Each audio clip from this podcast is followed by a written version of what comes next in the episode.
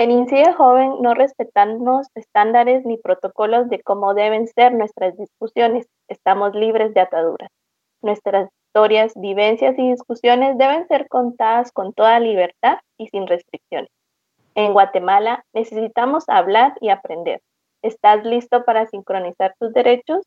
Bienvenidas y bienvenidos a este nuevo episodio de Sincronizas tus derechos, el programa de INCIDE Joven para hablar de nuestros derechos. En el episodio de hoy vamos a hablar de un tema que gira alrededor de la situación de las niñas y adolescentes, la situación que están viviendo actualmente en Guatemala y pues como todas las vulnerabilidades y problemáticas que hay alrededor de, estas niñas y de esta situación. Vamos a hablar un poco acerca del embarazo adolescente, un poco también acerca de las redes de cuidado, como estas niñas asumen eh, cuestiones alrededor de los trabajos, eh, también las violencias que viven y pues tenemos a dos invitadas. Eh, una de ellas es Marisa Batres y María José Rosales. Si quieren presentarles, el espacio es de ustedes. Pues mi nombre es María José Rosales. pues estoy muy contenta de estar en este espacio. pues soy lesbiana feminista, soy investigadora eh, y pues llevo más de 15 años en el movimiento feminista de, de aquí, de Labia, de, de Ishimuleo y también de Labia Yala. Hola, yo soy Marisa Batres, soy abogada feminista en mi tiempo libre porque a mí me gusta mucho pintar eh, y estudiar cello. Así que eh, también me he dedicado un poco a la investigación, específicamente de violencias contra la población LGBTI en donde actualmente estoy trabajando, ¿verdad? Eh, que estas son mis áreas, tanto el, tema del feminismo como el tema LGBTI, pues ahí es donde me van a encontrar. Y muchas gracias por haberme invitado. Eh, bueno, pues muchas gracias por el espacio, por aceptar nuestra invitación. Bueno, sabemos que hablar de temas alrededor de juventud y niñez son temas muy complejos, sobre todo aquí en Guatemala. Sabemos que existen muchos muchas problemáticas y muchos, em, muchas situaciones alrededor de esto. Una de estas que siempre tratamos como de visibilizar en Infi Joven es alrededor de la violencia y el embarazo adolescente. Actualmente en Guatemala hay cifras bastante escandalosas alrededor del embarazo en adolescentes eh, bueno, las últimas que salieron este año fueron las de que sacó el OSAR, que fue de, se registraron 30 mil embarazos en jóvenes entre 10 años y 19 años. Son cifras bastante alarmantes porque realmente esto afecta mucho la parte de los proyectos y la vida que estas niñas pueden tener a futuro. Eh, yo quisiera que pudiéramos como empezar un poquito hablando acerca de cómo ven ustedes estas condiciones alrededor de, de la niñez, ¿verdad? O sea, como vemos también si podemos hablar un poco acerca de algunas políticas o, o cuestiones más sociales estructuradas. Entonces, tal vez, María José, ¿qué podrías darnos alrededor de eso? Pues, em, bueno, yo creo que em, una de las cosas con, con, con, la niñez y la adolescencia es em, que pareciera como que no, no tiene importancia, ¿verdad? Ese ciclo de vida.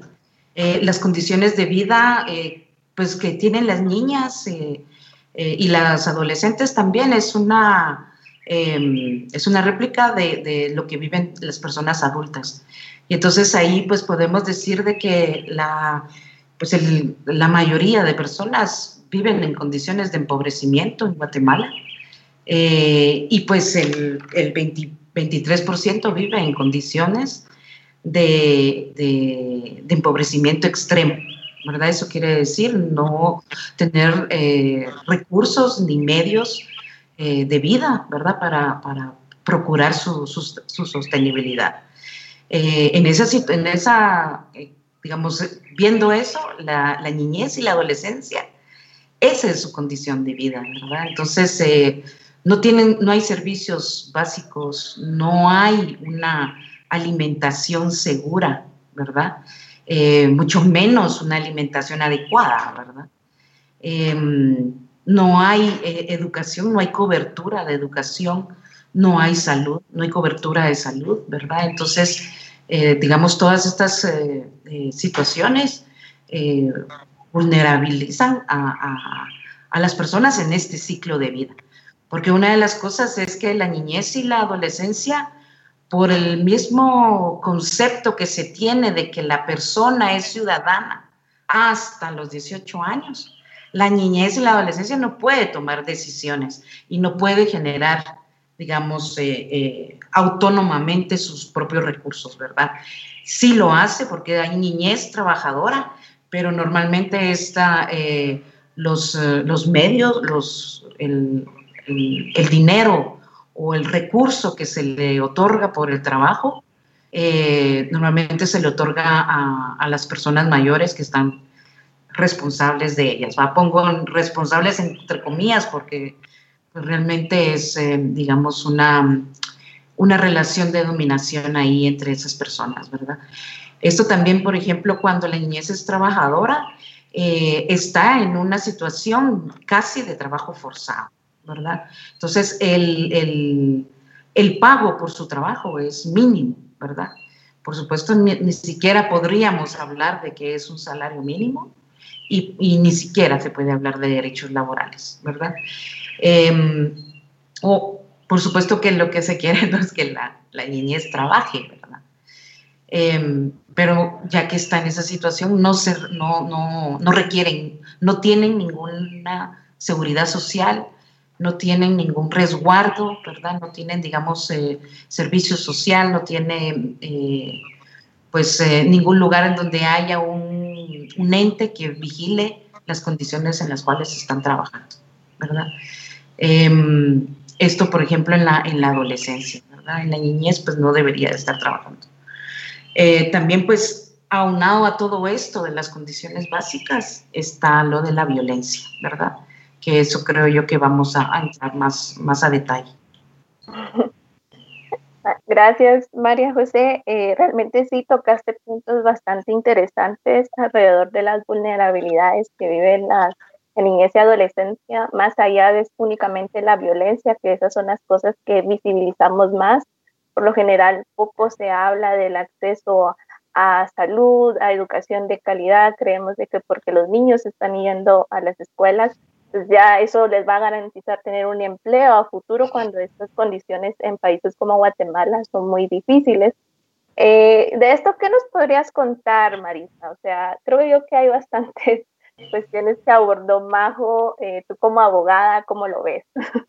Pues sí, efectivamente voy a ver si me recuerdo todo lo que dijo Majo para ir respondiendo un poquito. Eh, por ejemplo, la constitución, que es una constitución novedosa, pues eh, el hecho de que es eh, de la era democrática, ¿verdad? Es eh, reciente todavía, le podríamos decir, porque es del 85, pero entra en vigencia hasta el 86. Hay un artículo en particular que establece la protección a la niñez, pero lo une con niñez y, y personas adultos mayores, ¿verdad? Que si no estoy mal es el artículo 52, pero no me haga caso, ahí lo buscan. Eh, está ese artículo y de ahí está vanaglorándose un poquito el Estado diciendo que está muy preocupado por toda su población, ¿verdad? sin embargo, no es hasta 1990 en el que el Estado de Guatemala em, ratifica el Convenio de los Derechos del Niño. Así que no es hasta ese entonces en el que estamos hablando ya de la preocupación real que vive la niñez. Y tiene que ser un ente internacional que nos diga aquí en Guatemala, fíjense que la niñez también hay que protegerla, ¿verdad? Eso es bastante fuerte e importante. Luego, no es hasta en el 2003, había antes una ley específica para la niñez, pero es hasta el 2003 que tenemos la ley de protección de niñez y adolescencia. Cuando la leemos, eh, está partida en dos para empezar está para la niñez cuyos derechos han sido vulnerados y la, y la niñez y adolescencia que vulnera derechos. Es una cosa bien extraña, ¿verdad? Porque por un lado protejamos a nuestras niñas, niños y adolescentes y jóvenes y por el otro hay que tratar a los criminales, ¿verdad? Porque básicamente es, un tipo de criminalización o al menos así se entiende. Bueno, en cuanto a las, a las capacidades que decía Majo, ¿verdad? Efectivamente, eh, se adquiere la ciudadanía hasta la mayoría de edad. Y anteriormente en nuestro Código Civil se establecían algunas, eh, se podían hacer ciertas cosas, ¿verdad? Eh, una de ellas era incluso casarse, pero hasta en el 2015 esto cambió. Entonces se decidió, ¿verdad?, que por protección a la niñez y adolescencia, eh, las personas no podían casarse a menos que tuviesen 18 años. Sin embargo, no significa que por esto las uniones tempranas no se estén dando o que los embarazos estén parando, justo lo que tú decías. Eh, los embarazos, hay cifras alarmantes. Y, en cuanto a, y en cuanto al trabajo, efectivamente, la niñez no debería trabajar, a menos que tuviesen 15 años y que los papás dieran una firma diciendo, sí, sí, mi nene, mi nena va a ir a trabajar, pero va a seguir estudiando no va a trabajar horas así exhaustivamente y va a ser para ayudarnos en la casa porque lo necesitamos. O sea, en un mundo ideal, esa sería como la, forma en que los adolescentes y las, las, jóvenes accedan a un trabajo, ¿verdad? Y se les tendría que pagar eh, de conformidad a las capacidades, ¿verdad? Y en cuanto a a políticas, pues la única que se me venía a la mente es esta, con un nombre súper largo, es la Política Nacional de Promoción y Desarrollo Integral de las Mujeres y el Plan de Equidad de Oportunidades, que es desde 2010, 2008 al 2023. Eh, esto tiene que verse PREM y, y también la, la, CBS debería estar como al tanto de la niñez y adolescencia y en teoría también la Procuraduría eh, General de la Nación pero lo que yo he comentado en otros lados es eh, brillan por su ausencia. Así que sí, las condiciones no son las ideales, ya todas las expuso Majo. En las leyes se mira muy lindo, una quisiera vivir en la ley que lee, en la constitución, cada vez que la leo, allí quisiera vivir, pero ese es el, el, mundo del deber ser y no del, de lo que es realmente.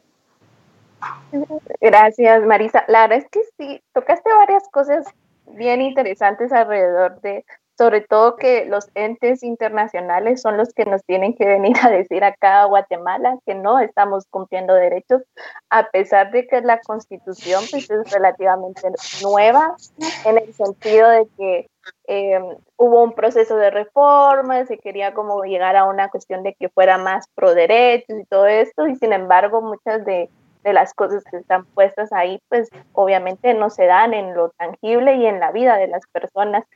También, eh, bueno, creo yo que ahorita podemos empezar a hablar un poquito, ambas hablar un poco acerca del trabajo.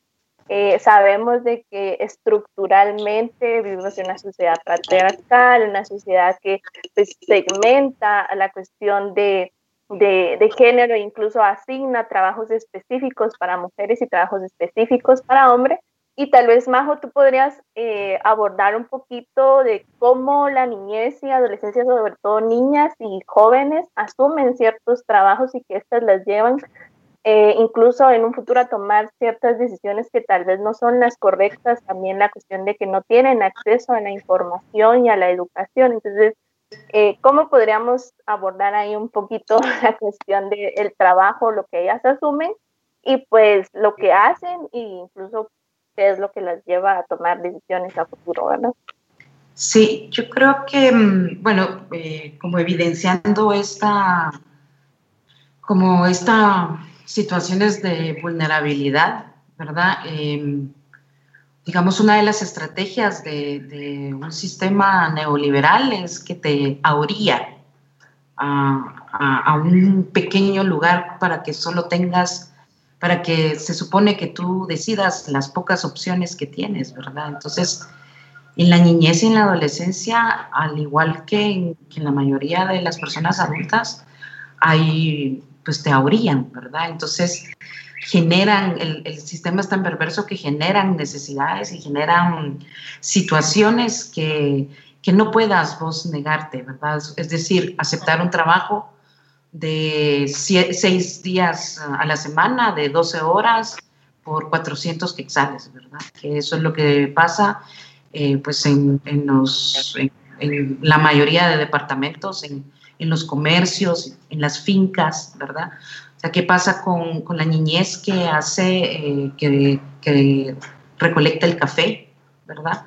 Eh, y es una situación alrededor del trabajo que es porque la niñez la ven como tienen la habilidad de, poder eh, manejar las cosas pequeñas, ¿verdad? Entonces tienen trabajos bien jodidos, ¿verdad? Como lo del cardamomo, lo del café, eh, de eh, quitar el maíz, el grano de, la mazorca, etcétera, etcétera, ¿verdad? También, digamos, está de que todavía está la cosa de que, por ejemplo, son familias grandes eh, y entonces, pues cuando ya tienen una cierta edad, eh, pues ya son como enviadas a trabajar. Y son enviadas a trabajar a, ciudades o a urbanidades donde corren mucho riesgo, ¿verdad? Entonces, em, pues eso también es eh, em, una situación de, de, mucha violencia para la niñez y la adolescencia y la juventud, ¿verdad? Entonces, media vez no se genera en condiciones dignas, ¿verdad? Porque pues podríamos discutir a qué edad es conveniente el trabajo remunerado. Yo, para mí, yo creo que, como dice Marisa, desde los 15 años, una, pues una pues eso, porque el trabajo remunerado significa autonomía económica, ¿verdad? Entonces ahí empiezas tú a poder tomar decisiones, ¿verdad? Em, pero lo que pasa es que cuáles son las condiciones de ese trabajo, ¿verdad? Y como hay, por ejemplo, toda la... Eh, eh, toda la estructura de trata de personas. Y la trata de personas, el mayor porcentaje es en niñas y adolescentes, en, todo, eh, en todos los, eh, los, los, ambientes, ¿verdad? En la trata por, por, explotación sexual, la trata por explotación laboral, ¿verdad? Entonces, están, la niñez y la adolescencia y la juventud están aurilladas a asumir condiciones laborales jodidas porque es la única opción que les dan, ¿verdad? Es la única opción que colocan en el empleo, ¿verdad? Que se coloca como, como empleo en, en Guatemala si vamos a empleo, ¿verdad? Y de ahí, por supuesto, está toda la línea de trabajo forzado que viene de una herencia de, de, de la organización de producción de, en Guatemala de finca, ¿verdad? Entonces, todo el trabajo relacionado a la finca, ¿verdad? Sí, la verdad es que sí, muchas de estas condiciones a veces creemos que, bueno, dentro del imaginario de las personas está de que se cree de que las personas eligen tener este tipo de vida cuando no es eso, sino que son las condiciones económicas, las condiciones locales, o sea, dónde se desenvuelve la familia, eh, qué oportunidades tienen, o sea, si tienen acceso a educación, a servicios básicos, a, a información, ¿verdad? Que creo yo que estas son de las cuestiones que más cuesta en países como en Guatemala, o sea, poder informar a la gente y que las personas puedan tomar decisiones, incluso las niñas, ¿verdad? Eh, también es de quitarnos esta como idea que se tiene de que por ser niño o adolescente no puedes tomar decisiones, ¿verdad? O sea, bien se hablaba de la autonomía económica, o sea, ¿qué pasa si una chica de 16, 15 años empieza a tener esa autonomía? Pues va a poder tomar decisiones alrededor de qué es lo que quiere en su vida y no estar como lidiando con la persona que pues, le provee, eh, le provee económicamente, ¿verdad? Eh, bueno, eh, Marisa, ¿tú qué nos podrías decir alrededor de esto? ¿verdad? Sabemos de que hay muchas leyes que en lugar de proteger a la niñez se vuelven un poco restrictivas. Hay situaciones también como que bien, o sea, siempre hay esto del caso que yo conozco, ¿verdad? O sea, que alguien viene y tú pones una idea de una ley o algo así y alguien te responde, no, que yo conozco un caso o algo así. Pero, ¿qué podemos hablar un poco de estas leyes? Sabemos que la ley PINA, PINA, que es la ley de protección de niñez, pues tiene muchos, muchas, muchas, como muchos elementos que no necesariamente están protegiendo o preveyendo que la niñez pues crezca de una manera más digna. O sea, ¿qué podrías decirnos alrededor de eso? Pues eh, la ley Pina de alguna forma creo que em, olvida que existen también adolescentes y jóvenes, ¿verdad? Está bastante enfocada más a, a la niñez, pareciera, y deja muy de lado a los jóvenes y las adolescentes deja muy de lado estas autonomías, ¿verdad? Esos diferentes tipos de autonomías, no solo la, la, económica, sino que este derecho de elegir.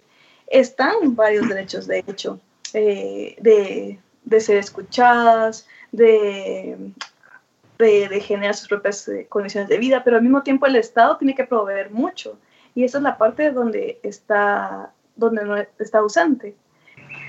El, el asunto aquí, con, lo que estamos hablando de la, del trabajo, es que falta mucha regulación porque en la realidad lo que el Estado debería estar haciendo es dar suficientes eh, beneficios para que ni siquiera la niñez se pueda pensar que tenga que trabajar y, que la adolescencia lo haga porque de alguna forma les nace, ¿verdad? O si hay como casos muy, muy, muy específicos donde tengan que ayudar a la familia. Pero de hecho, esas no son las condiciones que nos están prestando. Y hay una cosa muy interesante que ha comentado Majo sobre la trata, y es que en el 2014 fue que se creó la Fiscalía de la Trata en el Ministerio Público y se debió a la cantidad de mujeres que no solo eran eh, eh, víctimas de violencia sexual, sino que también de niñas y adolescentes que están básicamente en estado de servidumbre, porque esa es la, la forma en que ven a las niñas y a las jóvenes, ¿verdad? Es, es como, bueno, ya tenemos una sirvienta, por tenerle algún nombre, porque es que no llega ni a sirvienta por el maltrato que ya es un nivel, es muy fuerte. Entonces, eh, a mí me, eh, me espanta, porque en el 2014, estamos hablando hace seis añitos, que se tuvo la necesidad de crear una fiscalía que se dedicara solamente a esto porque Fiscalía de la Mujer no se daba abasto, Fiscalía de Niñez y Adolescencia, no se daba abasto por las cantidades tan exageradas en que la niñez y la adolescencia está viviendo este tipo de violencia, porque esto es violencia al final. El estar en un lugar en donde no te estén dando las mínimas condiciones, en donde te están obligando a trabajar, porque no es que estés trabajando porque no sé, te quiera superar porque esto es como la práctica para lo que más adelante va a ser tu vida. No, no es así. Se están aprovechando estas niñas y adolescentes, les están vedando todos sus derechos, eh, particularmente el derecho de educación, donde está muy ligado al derecho a la información, y las están, eh, no, no llega a nivel de tortura, pero sí la servidumbre es como el la antesala a la tortura. Entonces, eso es lo que podría comentar al respecto, porque te digo, la ley ahí está. El que no haya quien se esté haciendo cargo de que se haga efectiva, el que el, que el Estado de Guatemala solo esté con las, con las luces eh, rojas porque por la desnutrición y porque eh, las niñas y adolescentes están embarazadas, pero no hay nada de prevención atrás de eso, o no hay nada de educación que se supone que son las políticas, eh, que usualmente las políticas vienen siempre con educación, entonces se está haciendo todo mal. Eh, es una lástima. no, sí, la verdad es que sí, es bien jodido muchos de los datos que están y de, de las cuestiones que estamos colocando ahorita. Eh, la niñez sí se encuentra en una, bueno, no solo la niñez, sino es en general creo yo que son problemáticas que vienen como en escalada, ¿verdad? O sea, si los papás están mal, y no recibieron la educación, pues los hijos también, y así una cuestión así como muy progresiva. Y creo yo de que está bastante grueso, o sea, también entender que el Estado no está asumiendo su responsabilidad y que, bueno, lo que mencionábamos al principio, ¿verdad? De que son instituciones internacionales, organizaciones internacionales quienes están empujando porque este tipo de situaciones ya no pasen mientras que el, el Estado brilla en su ausencia, ¿verdad? Eh, bueno, creo yo que podemos hablar un poquito acerca sobre el embarazo en adolescentes y también un poco acerca de las uniones tempranas.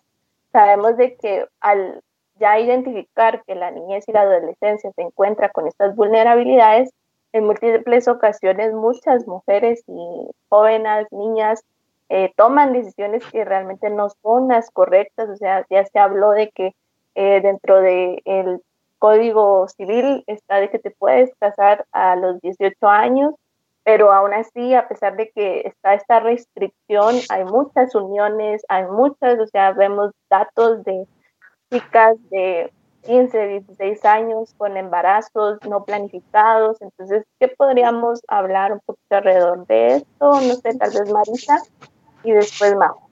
Ok, pues sí, efectivamente, eh, una de las respuestas que hubo, eh, y viene a nivel internacional, fue prohibir las, eh, el matrimonio en las personas menores de edad. Anteriormente, las eh, jóvenes mayores de 14 años podían contraer matrimonio y no, pero, o al revés, ya no me acuerdo cómo era porque ya fue, ya se derogó, entonces ya no importa, pero antes te podías casar siendo menor de edad.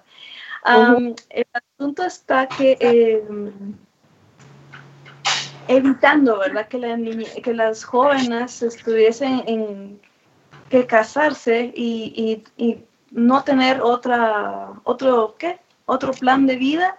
Ah, y también porque a nivel mundial en otros países sí están casando, sí casaban pues a, niñas 5 o 6 años con hombres eh, ya maduros. Eh, no estoy diciendo que aquí no pasaba, pero quizá era una situación que, que lo defendían más porque era una cuestión de tradición, ¿verdad? Aquí no es una cuestión de tradición, pero sí se daba. Y aún así, eh, lo que estamos viendo es que no está exactamente librando a las adolescentes de estas uniones que siempre se han dado. O sea, em, mucha gente no se casa exactamente, hace una cuestión oficial, no van ante un notario, ante el alcalde, a casarse, sino que simplemente deciden eh, hacer su vida juntos. y sucede desde muy temprana edad. El asunto está que, eh, obviamente, ¿verdad? Y esto es eh, a nivel de estadística, mientras más educación tengamos, mientras en particular educación sexual, hay más probabilidades de que la juventud en general inicie no solo su actividad sexual más con mayor edad, sino que además no desarrollan esta idea que casarse es el único medio de salir de un lugar que quizás no es el que deseen o simplemente seguir un sueño que es como el que se, eh, se ha seguido de generación en generación. Nuevamente, ¿verdad? Este plan largo, la política nacional de promoción y desarrollo de las mujeres, tenía ese enfoque, ¿verdad? De, dar mayor educación a las niñas y adolescentes, de dar eh, mayores oportunidades, de, de, brindar esta educación sexual y evitar eh, de esa forma eh, esas uniones tempranas. Lamentablemente las, las estadísticas nos, nos generan incertidumbre y dudas de decir, ¿será entonces que se está dando todo esto? ¿Tendrá que ver solamente las leyes y las políticas? Y para mí que la respuesta es que es más a nivel cultural. Mientras, eh, haciendo una, una, historia un poquito así rapidita, eh, por ejemplo, cuando tenemos, cuando se reconocen los derechos humanos, pues es hasta mil, finales de 1800. Eh, las mujeres en realidad cuando empiezan a tener derechos humanos, pues es hasta 1995 que se dicen, ah, niñas, jóvenes y mujeres tenemos derechos.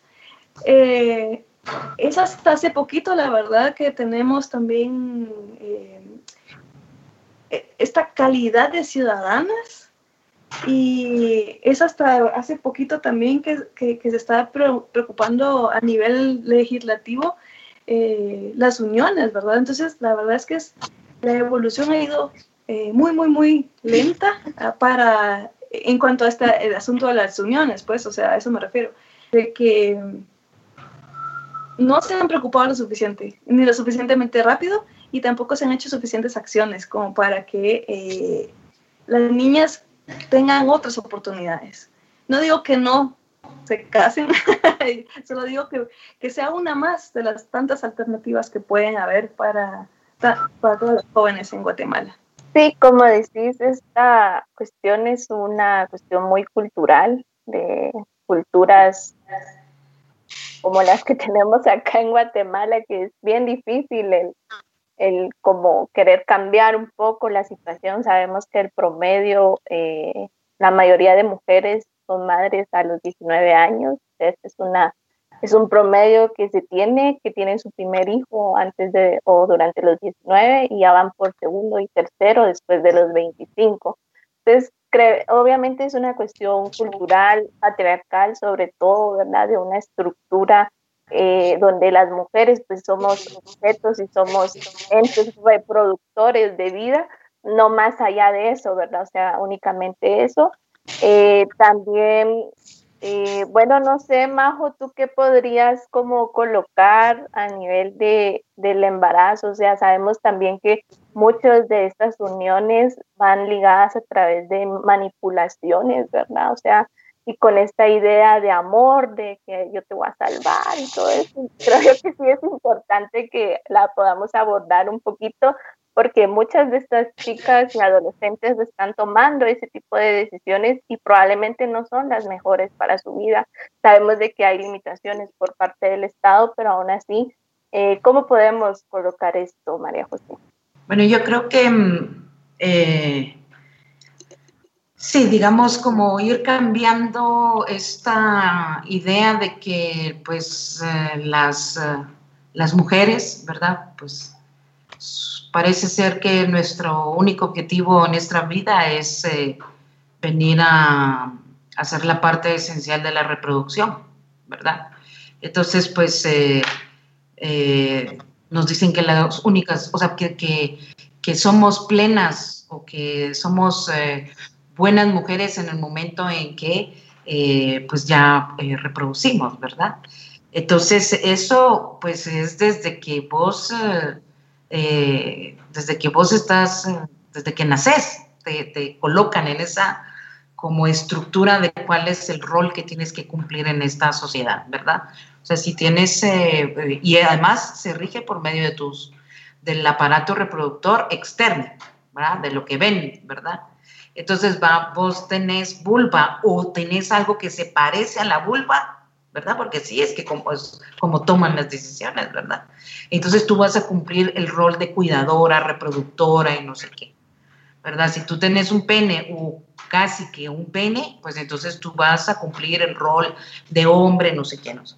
Pero eso está en toda la estructura de la sociedad, es decir, en la iglesia, escuela, ejército, eh, familia, eh, medios de comunicación, las canciones, todo, ¿verdad? O sea, es, eh, te sacan así y, todo te llena, ¿verdad?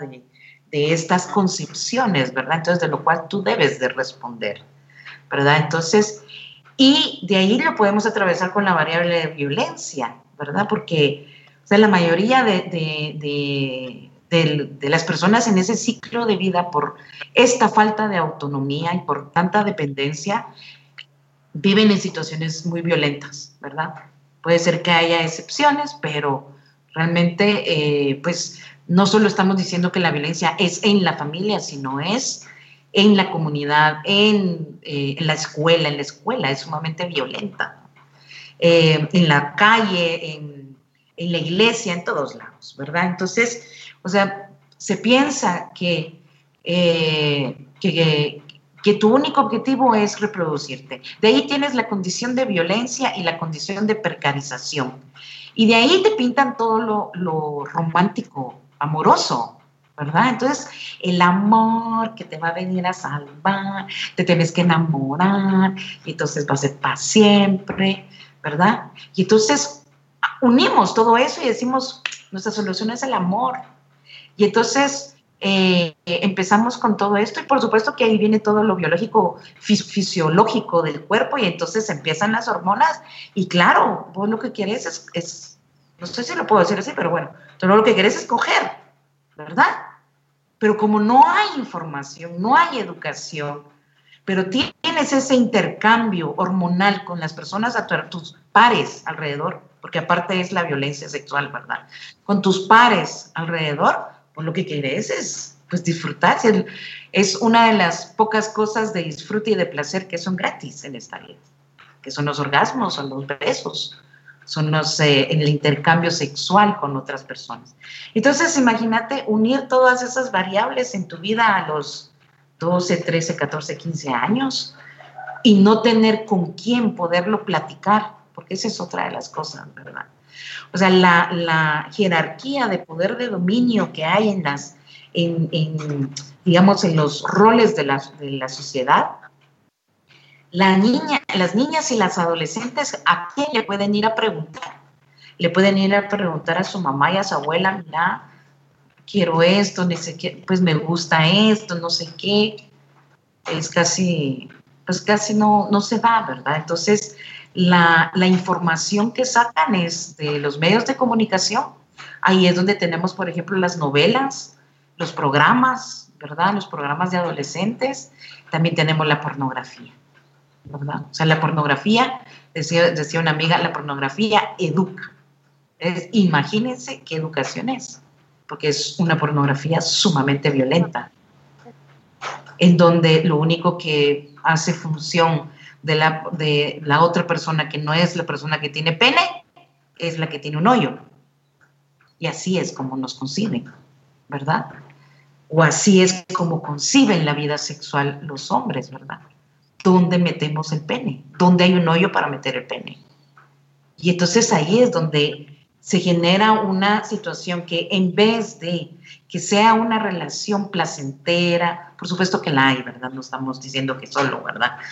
Pero donde debería ser una, una relación placentera, de intercambio, de orgasmos, de, de todo esto, hay una violencia, porque además ponemos todas las expectativas de lo que no nos gusta de la vida, la colocamos ahí. ¿verdad? Entonces, en vez de tener desamores, de tener, pues, pleitos, de tener eh, conflictos así, esto se vuelve sumamente violento, ¿verdad?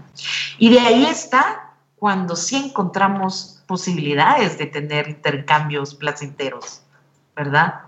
Y esto es, digamos, la discusión con esta, con esta ley, ¿verdad? Hay adolescentes que sí quieren y que se quieren juntar, pero no se les toma en cuenta cuando, o sea, su decisión cuando dicen que se quieren juntar, ¿verdad? Sino que es cuando, te, cuando vos le contás a alguien, le contás a, quienes te están cuidando, ¿verdad? Vos no sabés cómo vas a tomar una decisión, vos no tenés experiencia, vos no sé qué. Y vos lo que querés es vivir la experiencia, ¿verdad? Entonces, en vez de generar como una relación recíproca, ¿verdad? Una relación armoniosa y equitativa, donde cualquier persona en cualquier ciclo de vida pueda decir, mucha, yo, quiero, yo tomé esta decisión y quiero hacer esto. Y todas las personas que estamos en la red de cuidado, digamos, bueno, ¿y qué necesitas para eso? ¿Verdad? Entonces ahí, por ejemplo, evitaríamos muchos casos de violencia, ¿verdad? Sí, la verdad es que sí, a la Majo dijiste un montón de cosas bien chileras. Voy a ser sincera. Eh, la verdad es que sí, eh, toda esta construcción social de lo que significa ser una persona, ¿verdad? Creo yo que es lo que hace que muchas de las violencias las normalicemos, ¿verdad? Sabemos de que el disfrute, el amar, el tener, el compartir con otras personas pueden ser de las mejores experiencias que puedas tener en tu vida, pero no va a ser así si no son relaciones consensuadas, si no son relaciones armoniosas, amigables, ¿verdad? Si no son relaciones construidas desde la violencia. Y por eso es de que está este como, como golpe entre esta, estas prohibiciones y realmente eh, se les está eh, colocando a la juventud y a la niñez como sujetas de derechos, porque al prohibir lo que se hace, obviamente sí hay que proteger a la niñez, pero no es prohibiendo cosas, ¿verdad? No es limitando con información, no es limitando con, con decir esto sí, esto no, sino que es otorgando las herramientas para que las mujeres, las niñas, los jóvenes pues puedan tomar decisiones y que sus vidas pues sean plenas, ¿verdad? Y que no lleguen a los 40, 30, 20, 40, 50 años arrepintiéndose de las decisiones que tomaron, porque muchas veces, a veces, muchos de los conflictos que muchos jóvenes tienen con sus papás es porque los papás tienen frustraciones que, y vienen y las replican con ellas. Yo creo que mucha de la violencia que, que a veces hay madres que son un poco violentas con sus hijos es por la cuestión de inconformidad que ellas tienen en algún momento con su vida, incluso los papás, ¿verdad? Entonces, creo que vamos a ir cerrando. Eh, me gustaron mucho eh, los puntos, cómo los tocaron. Entonces, creo ya que Majo abordó mucho lo del proyecto de vida, ¿verdad? O sea, creo que son cosas que, que pocas veces se plantea y sobre todo son cosas que no se plantean a nivel de políticas y leyes de Estado, ¿verdad? sería ideal tener una ley que diga, eh, este es el proyecto de vida y las instituciones están para cumplirlos, esta va a ser tal y tal cosa, pero, ¿qué podemos hablar un poquito de esto? Tal vez, Marisa, tú que no tocaste mucho este tema, ¿qué podrías decirnos alrededor del proyecto de vida y cómo lo considerarías tú? A pesar de que dije, y creo que Majo también lo dijo, de que no somos eh, ciudadanas hasta que tenemos la mayoría de edad, pues em, yo creo que tenemos que tomar la, iniciativa. Nosotras eh, somos ciudadanas desde el momento que nos estamos enterando de cómo funciona todo el Estado. Eh, informarnos, ir a preguntar, ir a los mínimos, eso es ser ciudadanos y ciudadanas, eso es también tomar control de nuestras propias vidas y también ya llevarlas hacia un, proyecto en particular. Um, quizá no sé, no sé si se podría llevar a una ley tal cual, eso sería genial, pero para mientras creo que está en, nuestras manos, ¿verdad? De hacer eh, nosotras como eh, conocer cuáles son nuestros derechos, de que a pesar de que no podamos ir a votar, porque al final cumplir los 18 años lo que te están dando permiso es ir a votar, pero no por eso no, no vamos a desconocer nuestros propios derechos, a, conocer de nuestras obligaciones, a exigirle al Estado eh, lo que está faltando. hay, hay, ejemplos, de hecho, de, de, jóvenes que están exigiendo que el Ministerio de Educación dé una educación aunque no sea la mejor, pero que sea eh, efectiva, ¿verdad? Que, cumpla con, el, objetivo. eso, eso ya ser, es ejercer ciudadanía, eso es ya también tomar control de la propia vida y empezar a crear un caminito.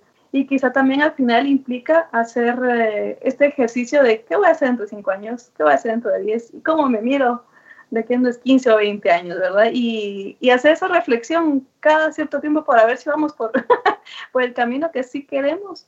Y pues eso sería para, para mí, ¿verdad? Porque te digo que en lo que sale una ley o una política, nos toca a nosotros mismos tomar el, el mando.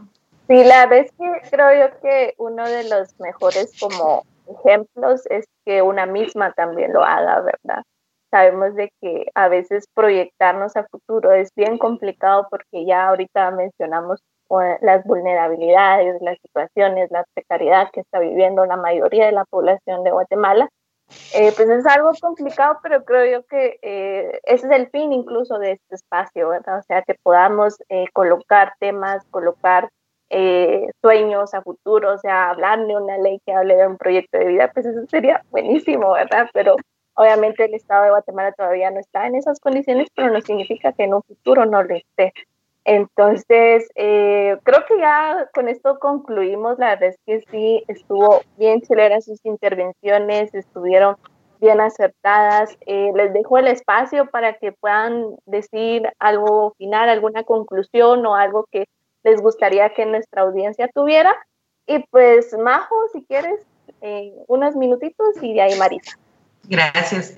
Pues a, las niñas, a las jóvenes, a las adolescentes, eh, las invito a, seguir sus sueños.